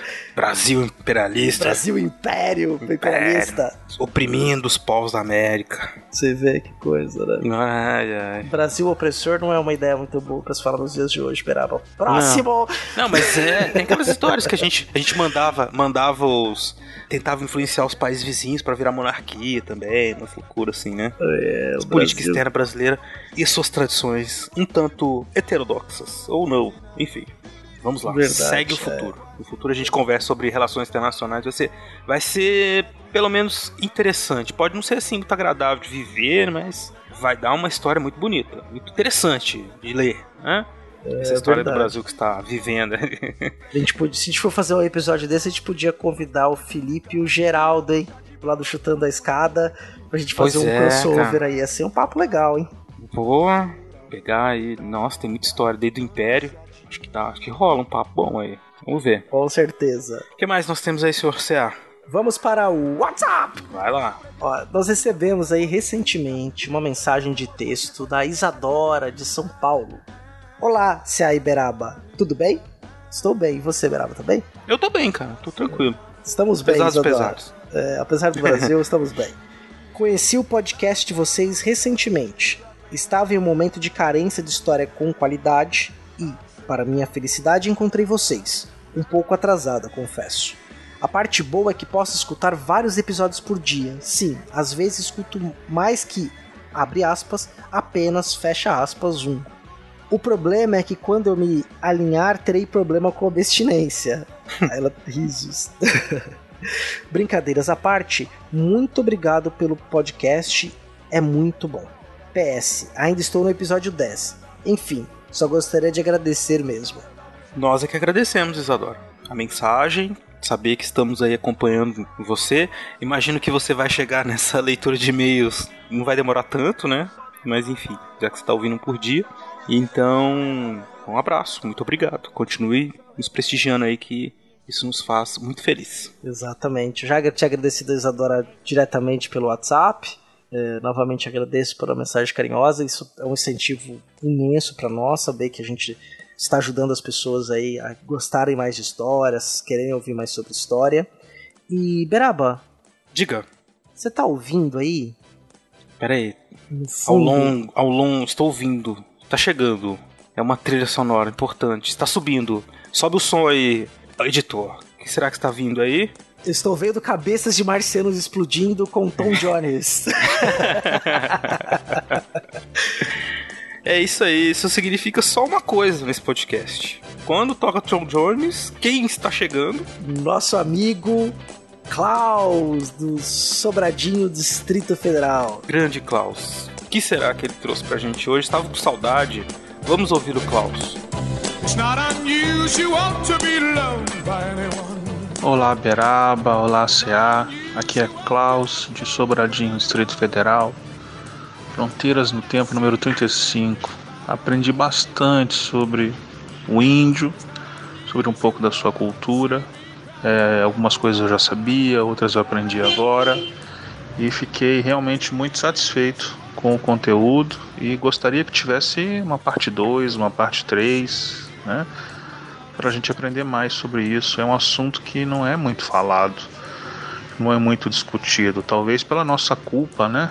A gente é descendente é, também de uma galera que invadiu uma terra e, e botou a bandeira lá e falou: Isso aqui é nosso, né? E tomou na força. Então, considerando que os descendentes dos donos da terra ainda estão aqui, seria bom a gente entrar no acordo, né? Seria bom a gente incluí-los no que fazemos todos os dias e isso não acontece. Então temos que é um assunto que tem que ser discutido, tem que ser falado, temos que levantar essa bola. Então, mais uma vez, parabéns pelo pelo episódio, pelo conteúdo, sempre excelente, né? Como é o de costume, como é é o natural, o nível de vocês é sempre excelente. Muito obrigado.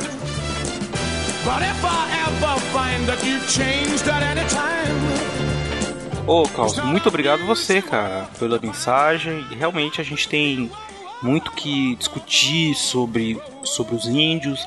A gente falou, deu uma visão bem geral, mas agora há pouco a gente falou, respondendo outros comentários, né, que existem outras questões da cultura, dos contatos, da vida indígena que a gente poderia aprofundar e sim, né? Eu acho que se dá certo, a gente pode, pode e deve fazer outros episódios para falar mais sobre os nossos ancestrais, né, que são os indígenas. Exatamente, né? Tem muito tema bacana para falar aí, muita história para cobrir, né? Algumas questões importantes para serem ditas, né? Então, pode esperar, Klaus. Obrigado aí mais uma vez pelo carinho, pela mensagem. O, o primeiro a mandar uma mensagem para nós. E acho que tá chegando o momento em que ele vai aí parar de dormir à noite, Beraba. Vai ter aí muitas fraldas e muito choro para aguentar a orelha, mas que mesmo assim é uma alegria imensa. Exatamente, cara. Muita alegria mesmo. Então, é isso, né, Beraba? Acho que a gente. Eu acho que a gente. Não, é, tem mais alguma coisa aí? Não, né? Tem o Recordar é Viver do Will, que tá ah, repetaculei. Como sempre, né? Então não percam. Acho que a gente então já leu todas as mensagens. Muito obrigado por ter ficado com a gente até aqui, né?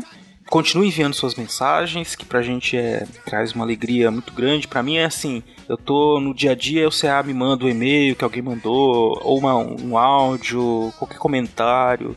Sim, eu ganho o dia, né? É muito bom quando vocês mandam essas mensagens e é uma, uma alegria inenarrável. Então, é isso. Obrigado. Obrigadão, um abraço e vamos aí pro Recordar a Viver. Vamos lá, um abraço.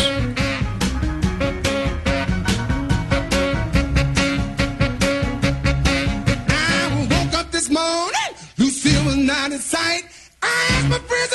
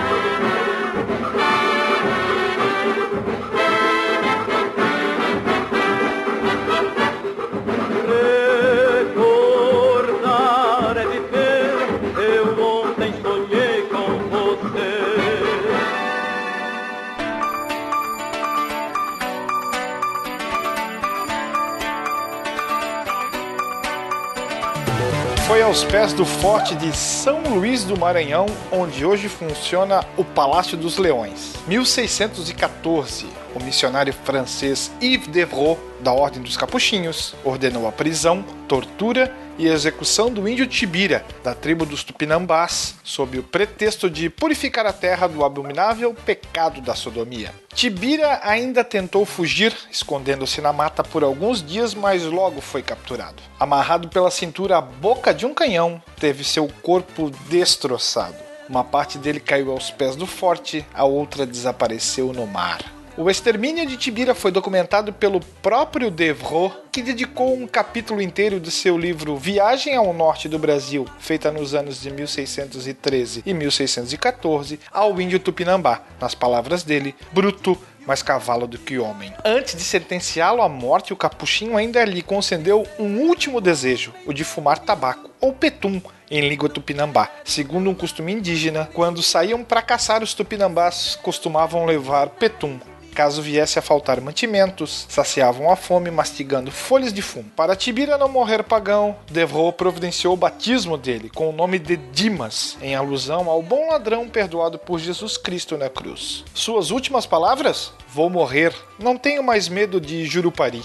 Agora sou filho de Deus. Para não sujar as mãos com sangue inocente, os missionários franceses concederam a honra da execução a outro tupinambá, Morres por teus crimes, aprovamos tua morte e eu mesmo quero pôr fogo no canhão para que saibam e vejam os franceses que detestamos as sujeiras que cometeste, declarou o cacique Caruatapira, seu rival. Daquele dia em diante, o algoz de Tibira passou a gabar-se de seu feito e pior, a servir-se dele para impor respeito aos outros nativos. A execução em praça pública foi assistida por autoridades civis e militares da então colônia francesa, além de chefes de diversas etnias indígenas. Ainda hoje, mais de 400 anos depois, o relato da morte de Tibira causa espanto. Não há notícia no Brasil de outros criminosos que tivessem sido executados na boca de um canhão. Ao castigar um adepto da sodomia com a pena capital, os religiosos aplicavam a pedagogia do medo, não só para erradicar essa abominação da terra selvagem, como para inibir a sua prática nefanda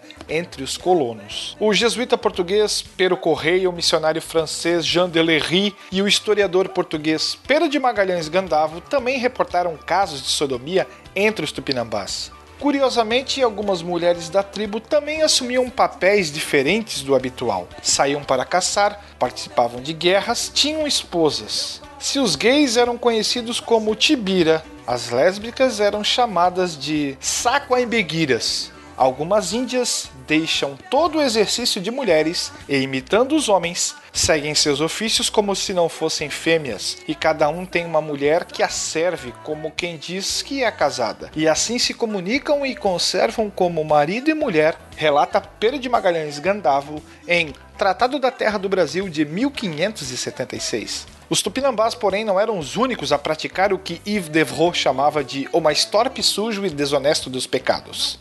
Outras etnias como Guaicurus, Xambioás, Nambiquaras, Bororos e Ticunas, só para citar algumas, também não viam problema com a homossexualidade.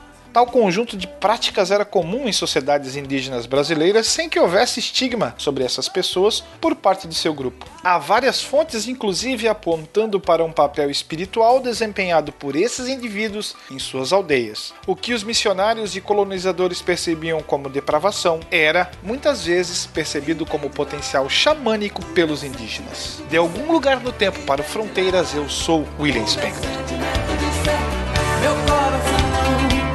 Mensageiro vem me dizer Meu coração, mensageiro vem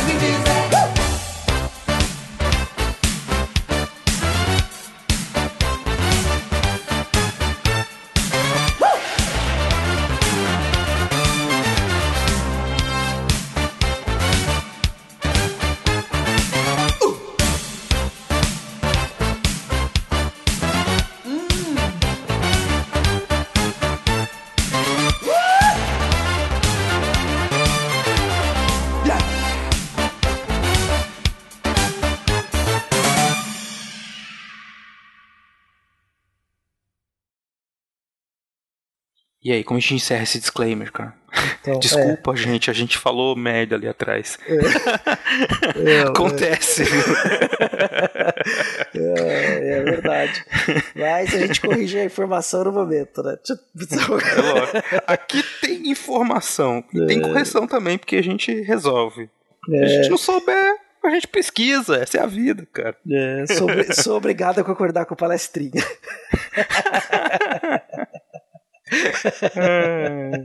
É, eu acho que é isso, né? O Adriano se vira aí. Adriano, boa sorte. é, então, que isso, Adriano é o cara.